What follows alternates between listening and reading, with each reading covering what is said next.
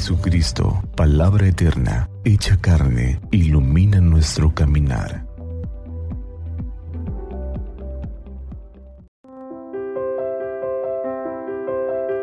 Del Evangelio según San Mateo. En aquel tiempo, cuando Jesús vio a la muchedumbre, subió al monte y se sentó. Entonces se le acercaron sus discípulos, enseguida comenzó a enseñarles y les dijo, Dichosos los pobres de espíritu, porque de ellos es el reino de los cielos.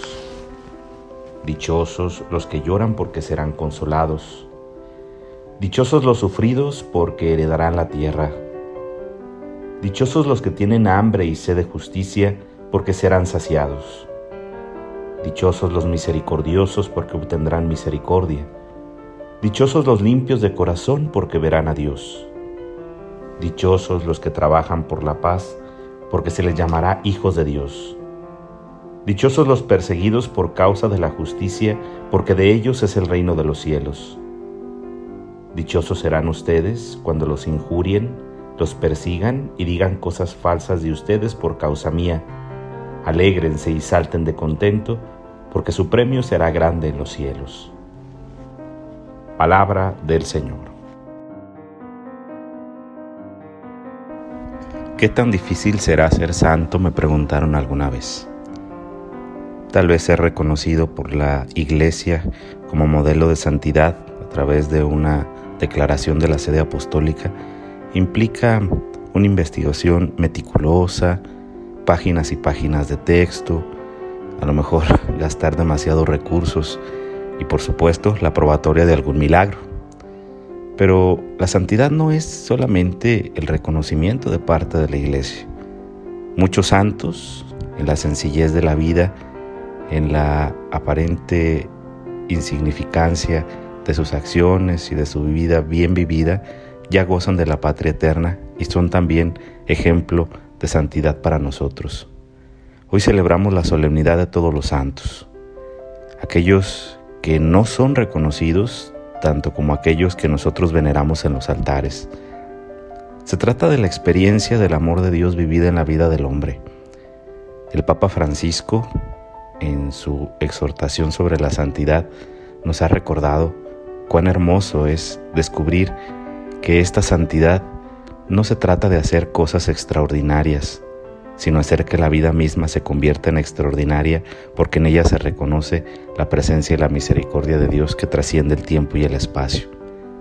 Si nosotros aprendiéramos a vivir en esta dinámica la santidad, tal vez no sería tan complicado como a veces nosotros la hacemos parecer.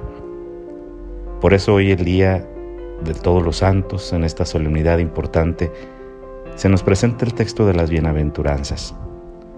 Ana María Díaz escribió en su libro Las ocho caminos de la felicidad un texto muy interesante. No es fácil comprender, dice ella, como en la propuesta de Jesús, los dichosos ya no son los ricos y satisfechos, sino los pobres, los que tienen hambre, los que lloran y son perseguidos.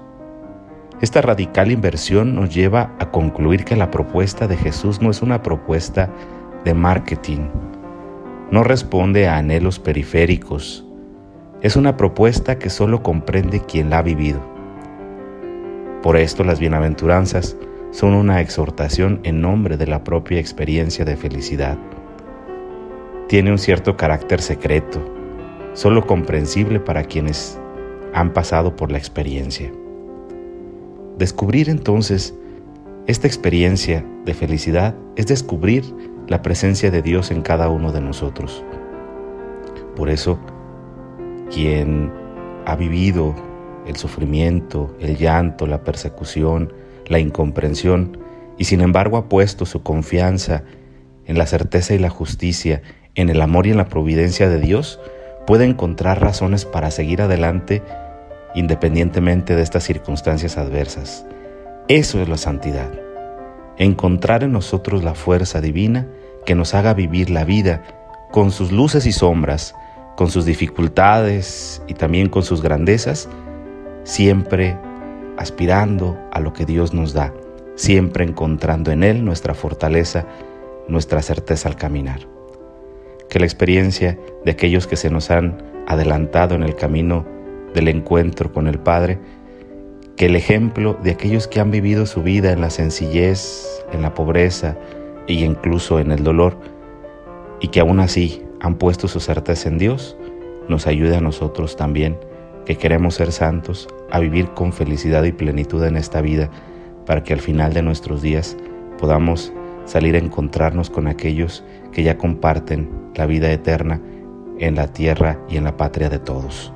Que Dios nos conceda ser santos como ellos y que ellos intercedan por nosotros para que alcancemos de Dios la gracia de su amor y su misericordia que nos haga experimentar la plenitud en esta vida.